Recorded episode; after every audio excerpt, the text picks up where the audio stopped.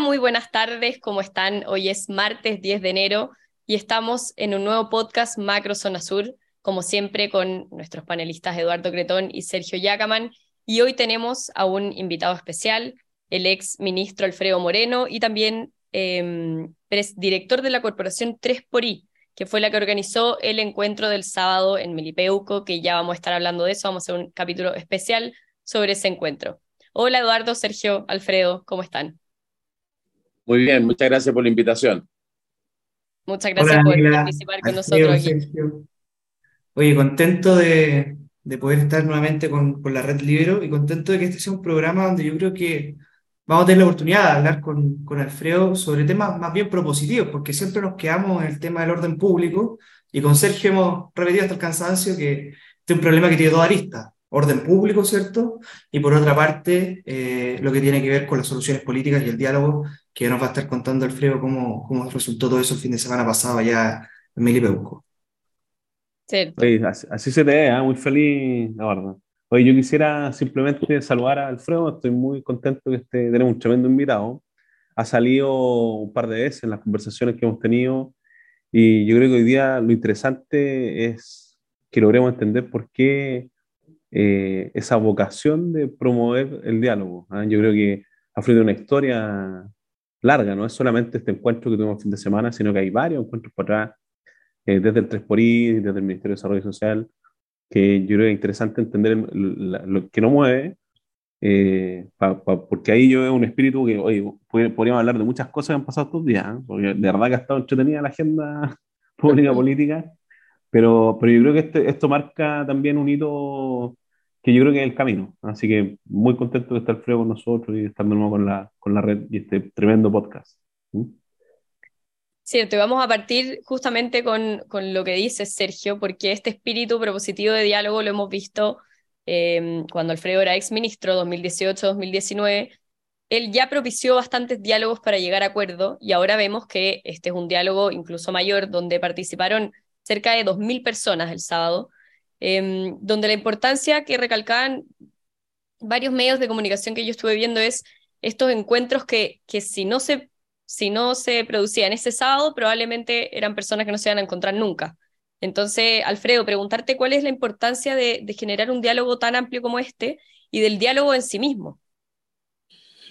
Bueno, lo, primero, muchas gracias por la invitación, encontrarme con, amigos que, que, nos ha tocado varias cosas juntos. A Eduardo le tocaba con mi hijo, así que, pero seguía de cerca lo que le tocaba en la convención. Mira, lo primero decir que, que yo no soy el artífice de, de, esto, aquí hay otras cosas mayores que yo, digamos, como el, este movimiento, el 3 por I, que incluye a mucha gente y a muchas instituciones, que busca precisamente el diálogo respecto no de este problema, sino que de todos los grandes problemas de Chile. Y también Balloon Latam, que es una empresa que trabaja con comunidades rurales fomentando y ayudando al emprendimiento, trayendo gente de todas partes del mundo para ayudarle a las comunidades a realizar esos emprendimientos y a que sean exitosos. O sea que es la suma de los esfuerzos de todos. Eh, mira, con respecto a lo que tú decías, yo definiría lo que pasó en Melipeuco como una reunión imposible. Es completamente imposible que esas personas se encuentren en el mismo lugar, se junten, conversen, se se miren a los ojos, cada uno dé conocer su opinión tranquilamente. Habían eh, eh, grandes empresarios nacionales, bueno, todas las grandes forestales, los dueños, eh, los grandes empresarios locales, estaban los dirigentes indígenas de todas las facciones, estaban, bueno, todas las autoridades, tanto el gobernador como el delegado, ministros, jefes de servicio, eh, fundaciones, eh, académicos, en fin, 2.000 personas a pleno sol en una cancha de pasto sintético en Melipeuco, eh, un día completo, de las 9 de la mañana hasta las 9 de la noche, después además teníamos un asado que duró hasta las 3 y media de la mañana, y conversando y dialogando, estaban las víctimas también, que yo creo que también nunca hay que olvidarlas en esto, que cada día son más. así que yo creo que eso es lo importante, yo creo que asistimos a algo imposible de lograr y eso es la gracia que ha tenido este encuentro, no es, la gracia no es que hayamos encontrado una solución mágica, la gracia no es que, tengamos una opinión diferente, una, una solución al problema, lo que tenemos es un camino, ¿no? Y un camino que habilita a que cualquiera sean las soluciones se puedan encontrar y se puedan encontrar colaborativamente. Yo personalmente pienso que dos cosas. Uno, y, por qué estoy en esto? Primero porque me parece que es un problema eh, muy relevante, muy duro, conocer lo que vive la gente en esa región, eh, la gente que vive los atentados, los que, los que pasan miedo de que podría llegarle un atentado, las comunidades mapuche que sufren la pobreza, eh, los que han sufrido la discriminación durante mucho tiempo. O sea, es una, es una realidad donde nadie gana, es, una, es un lugar impresionantemente bonito, con gente maravillosa, y uno dice, ¿cómo es posible que se viva en esta cosa inhumana? Y lo segundo, porque creo absolutamente que los problemas se pueden resolver mejor, más rápido, colaborativamente. A Eduardo le tocó vivir la, la convención y ahí tenemos un ejemplo de lo que pasa cuando las cosas se resuelven sin considerar a los demás, sin, eh, sin mirar todos los puntos de vista, eh, y tenemos un fracaso, un fracaso para Chile, un fracaso para la propuesta, un fracaso para los convencionales que hicieron ese, hicieron ese recorrido. Yo invité a muchos para que fueran a, a, esta, a esta reunión y digo decir que el grupo más difícil de, de los asistentes, llegó uno, a Rosa Cachileo, que trabaja en el gobierno hoy día, pero los demás prefirieron no, los de la región, digo, prefirieron no estar porque le ha tocado muy duro y, y le ha costado volver a la atmósfera. O sea, es malo para todo, malo, malo para, para, el país, como digo, para la solución y para las personas. Yo creo al contrario, yo creo que si trabajamos todos juntos vamos a tener mucho mejores posibilidades, vamos a encontrar mejores soluciones y va a ser mucho más fácil implementarlas. Y esto requiere una solución. Quiero poner sobre la mesa uno de estos encuentros imposibles para que comentemos entre los cuatro, que fue la conversación entre Juan Pichún y Pablo Urquizar. Sabemos que Juan Pichún, vocero de la CAM, incluso alguna vez fue citado como imputado por el mismo Pablo Urquizar y estaban ahí los dos conversando. Entonces, plantear este, este encuentro imposible y cuál es la importancia de que una persona como Juan Pichún, que alguna vez fue vocero de la CAM, hoy día al parecer alejado de ese movimiento, se abra a dialogar. Eh, hemos hablado muchas veces en este podcast que es muy difícil dialogar con quien no quiere dialogar con el Estado, con quien tiene un arma sobre la mesa. ¿Cuál es la importancia de, la participación de, de por ejemplo? en, esto hay que, en esto hay que tener eh, un poquito de perspectiva, ¿no? Prácticamente todos los líderes mapuches que uno ve hoy día, pacifistas y que, eh, eh, que son alcaldes, que son importantes y que aparecen y que parecen, digamos, personas que están por la, paz, por la paz, alguna vez fueron violentos. Muchos de ellos estuvieron presos y lo que pretende cualquier proceso de diálogo es transferir a la gente desde un sector al otro, que dejen ese camino y estén en este otro. Entonces, que una persona como Juan Pichún, digamos, no, no, no se haya arrestado de esto me parece extraordinario. Y no solamente tuvo conversaciones con él, tuvo conversaciones con Evelyn Matei, que puede ser, eh, digamos, candidata o a lo mejor presidenta de Chile en el futuro. Lo mismo tuvo con, con Jorge Andrés Luxinger, una persona que sufrió lo indecible, con, eh, con su familia. Esto permite ir acercando, acercando mundos eh, y, permitir entonces tener una posibilidad. Yo no, uno no pretende pensar de que va a, a cambiar a todas las personas, pero hay que darse la, la, oportunidad. Si no se da, bueno, la gente tendrá que, tiene que cumplir con la ley, tiene que pagar las, sus culpas, tiene que, en fin. Entonces, y, bueno, eh, Pablo Urquizar ha hecho una tarea extraordinaria en materia de seguridad, la sigue haciendo hoy día, preocupado de estos temas, ha actuado con mucha energía respecto a la CAM, incluso en términos constitucionales. Entonces, no es que no sean adversarios, claro que son adversarios, pero la pregunta es si podemos obtener una síntesis que nos permita avanzar, vivir en paz y progresar. Eduardo. Sí, no, yo, yo, quería comentar dos cosas a raíz de estos, de estos diálogos imposibles, ¿cierto? Eh, lo primero es que el diálogo siempre es importante, pero generar las condiciones para el diálogo también.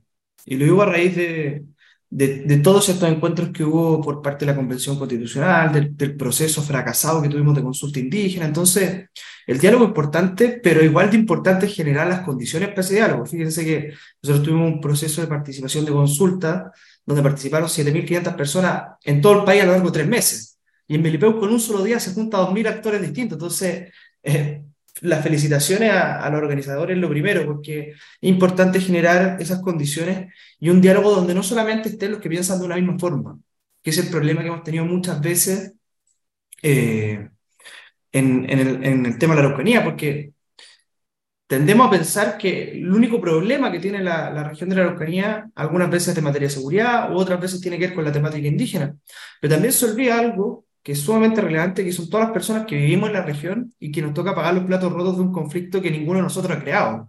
Y que muchas veces son esas personas las que se dejan bajo, bajo el tapete. Agricultores que hoy día están pagando contribuciones, por ejemplo, por campos que tienen tomados hace más de 10 años. Entonces, creo que es importante que el diálogo se considere a todos y en las soluciones que se puedan encontrar se considera a todos. Tanto a Juan Pichún como a Jorge Luxinger, y eso es lo, lo importante de, de, un diálogo, que por lo menos el proceso constitucional que a mí me tocó vivir, no tuvimos la oportunidad de tener porque se prefirió escuchar solamente una voces. Yo creo que cuando uno dialoga tiene que estar todas las posturas sobre la mesa y tratar de, de acercar posiciones, así que yo creo que eso es sumamente importante. Y lo segundo tiene que ver con, con la lógica de la colaboración, ¿cierto? Que yo creo que es un concepto que se ha ido instalando en el debate público y que parece sumamente importante entender de que el Estado no es el único que va a encontrar una solución al, conflicto. Pretender que el Estado va a ser el único que va a solucionar esto es completamente equivocado.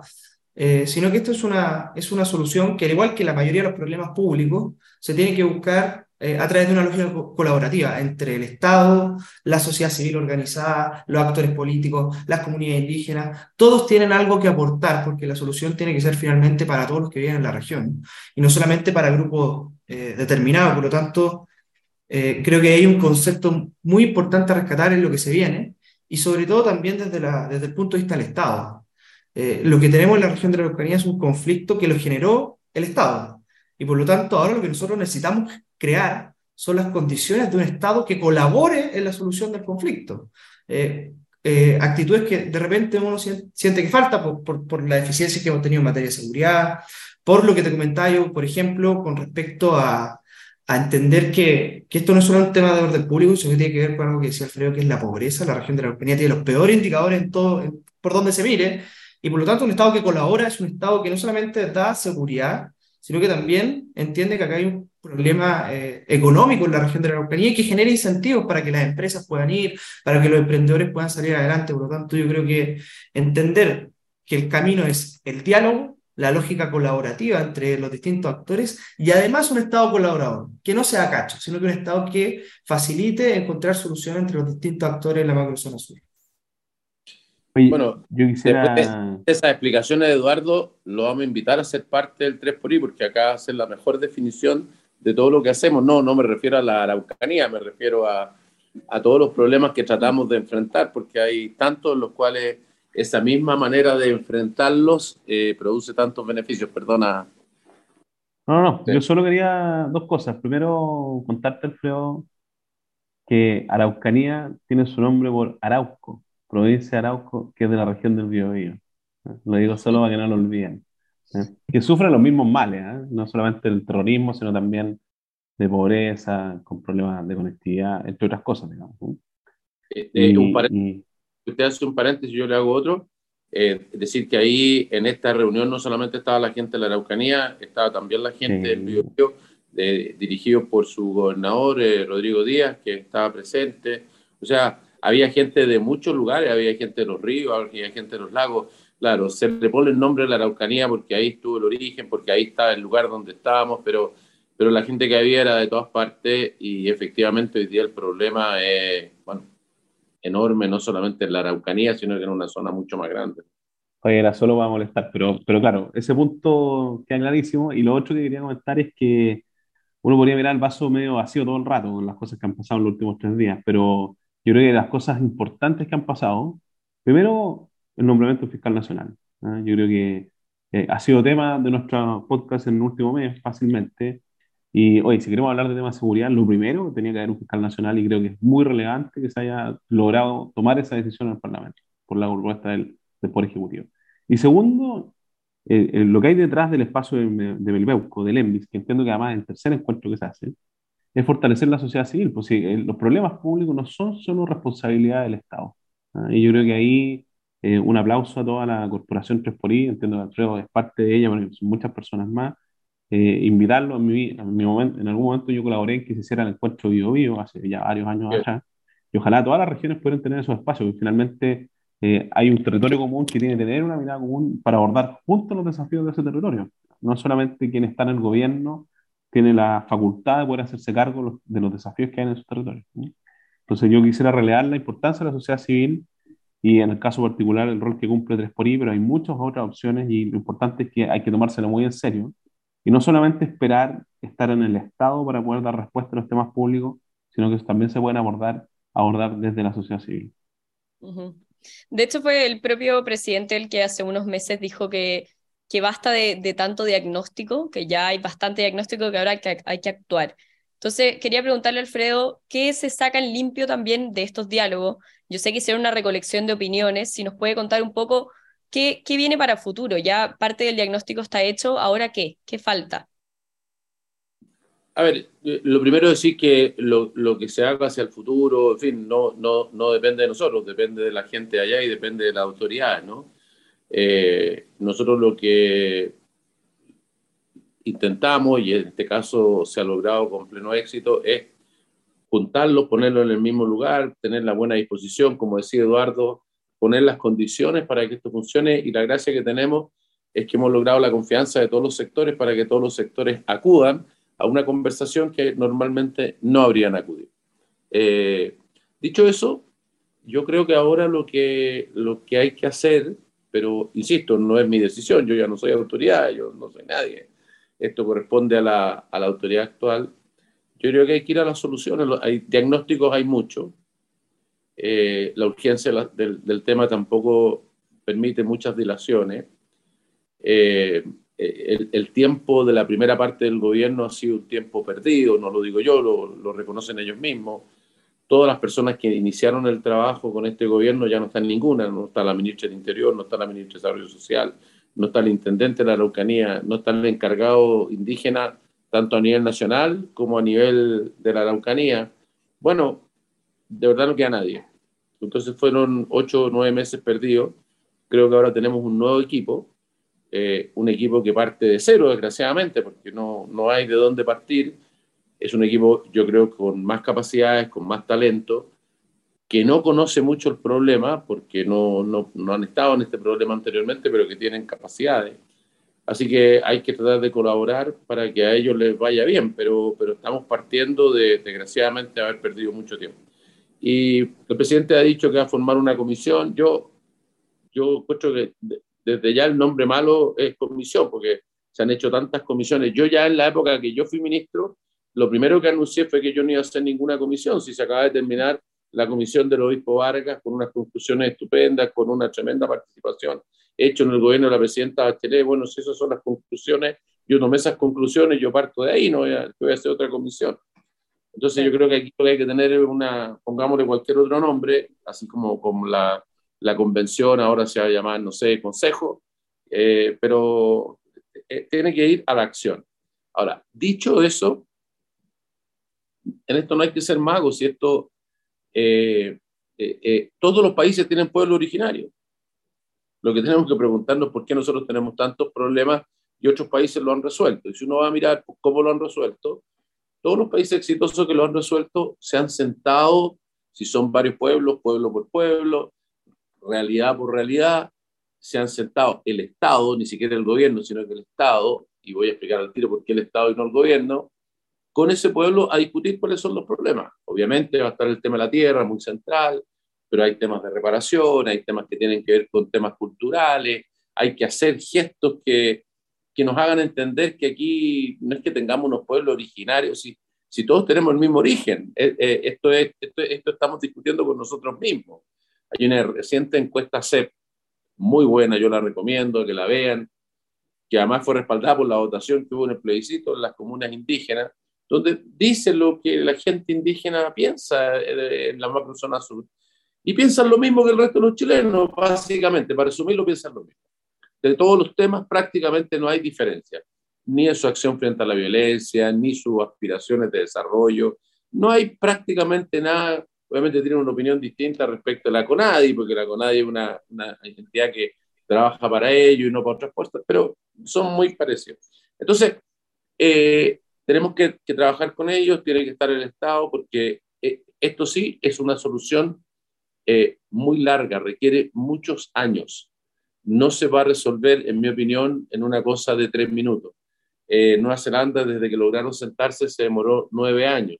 Al final de los nueve años tuvieron que llegaron a un acuerdo, pero ni aún así era completo, completo. Tuvieron que crear un tribunal, poner un fondo para que la gente que no sintiera que no quedó bien reflejado en el acuerdo sus derechos, pudiera ir al tribunal y cobrar de ese fondo. Bueno, todo eso significa que pasan varios gobiernos, entonces tiene que tener permanencia en el tiempo.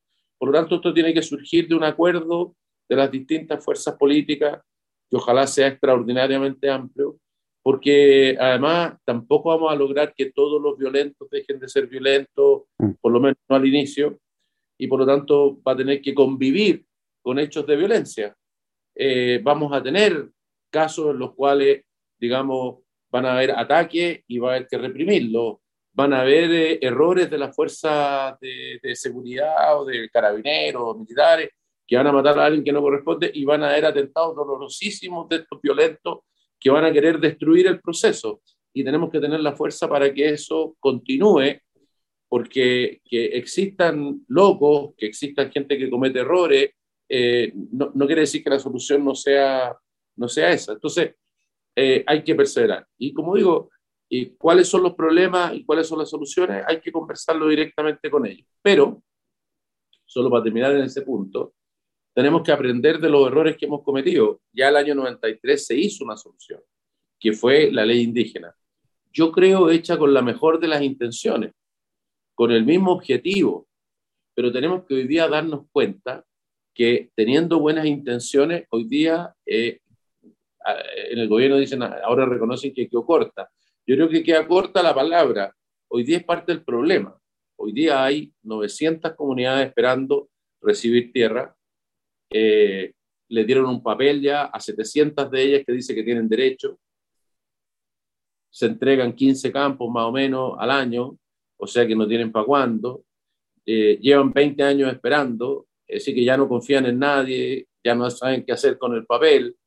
Eh, además, quienes han recibido la tierra, nadie quiere hacer el catastro porque todos sabemos que proporcionalmente los que más se han llevado son los más violentos, mientras más violentos, más tierras han recibido, mientras la inmensa mayoría no ha recibido nada.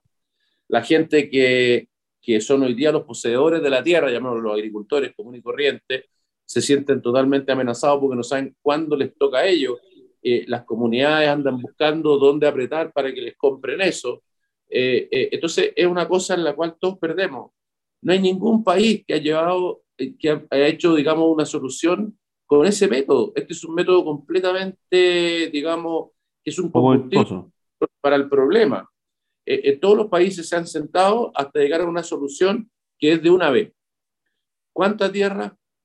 ¿A quién se la vamos a entregar en detalle? Porque además los mapuches no son los mapuches, no hay, no hay una cosa que uno diga lo voy a pasar tanto, no, es cuánto para Juan, cuánto para Diego, cuánto esta comunidad, cuánto la otra, cada una tiene su propia necesidad, su propia demanda, etc. Eh, hay que determinar cuándo, ¿De dónde va a salir esa tierra? Ningún país lo ha hecho sobre la tierra privada así indiscriminadamente. Hay que tener eh, eh, soluciones alternativas. En, Canadá recién el presidente estuvo allá. Eh, Canadá acaba de llegar a un acuerdo con las tribus chichicas y, y bueno, Canadá no, llegaron a que eran 45 mil hectáreas, no tenía esas hectáreas en el lugar donde ellos viven. Bueno, se tasó cuánto era y se les dio el dinero y ellos buscarán la tierra y, y verán cómo invierten porque eso también es otra cosa que tenemos que eliminar de la ley.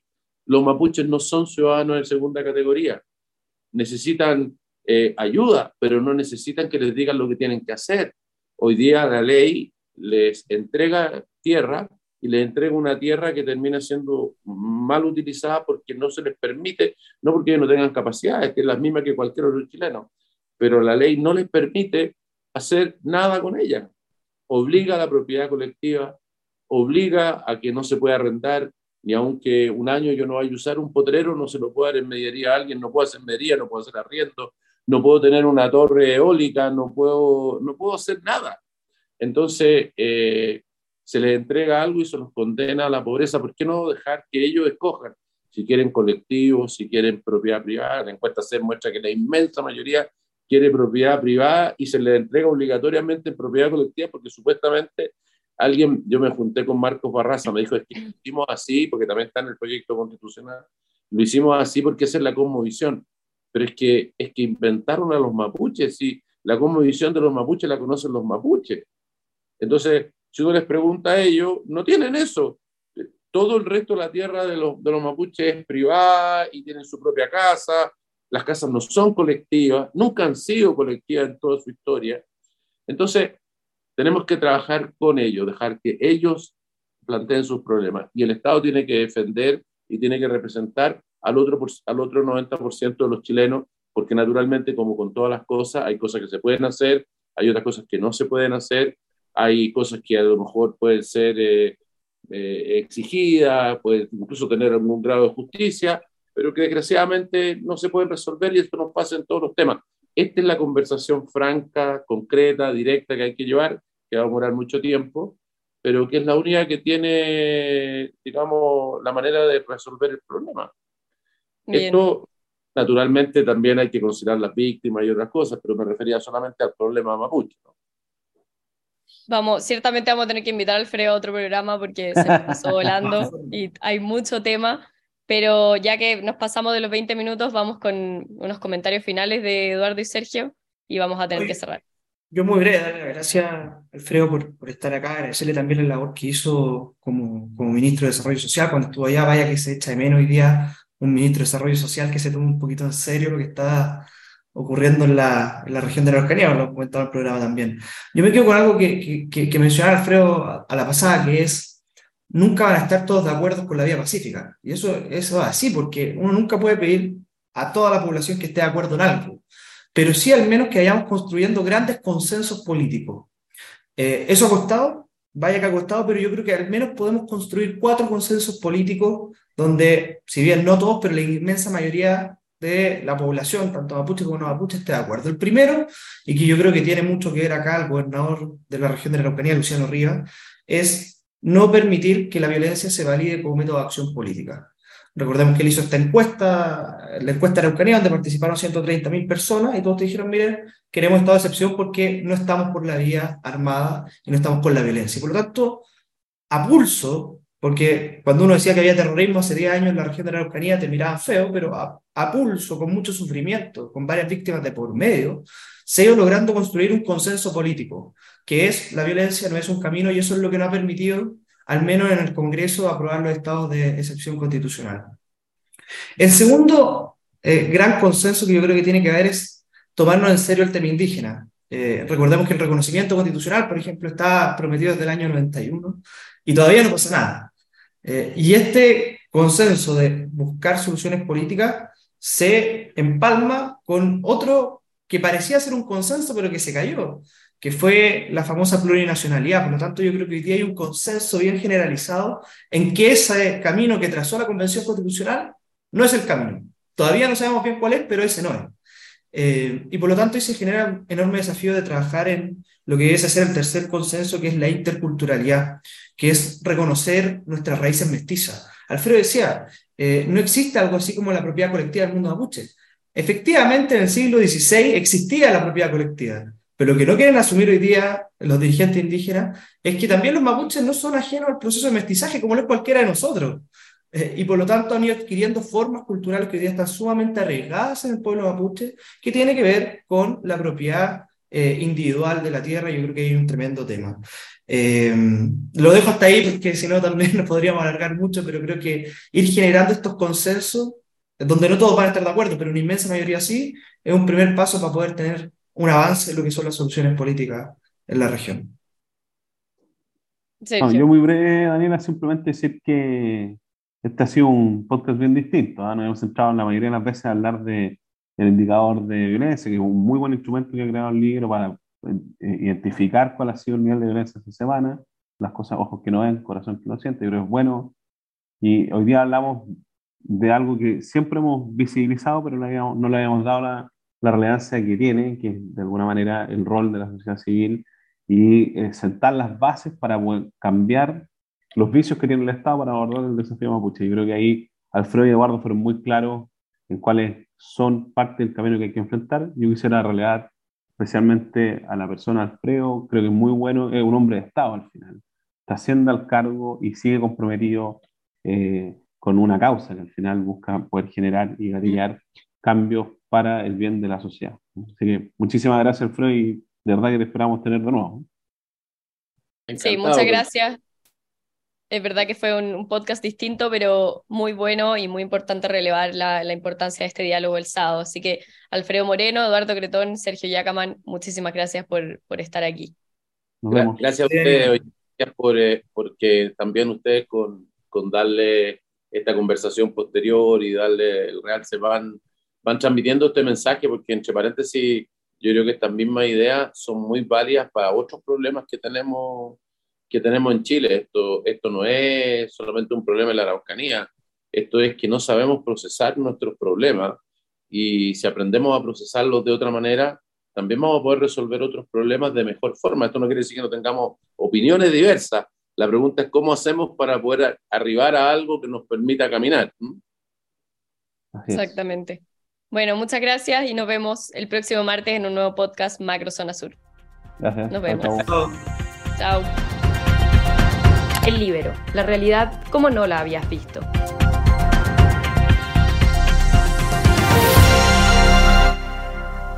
Haz que estos contenidos lleguen más lejos haciéndote miembro de la red Libero.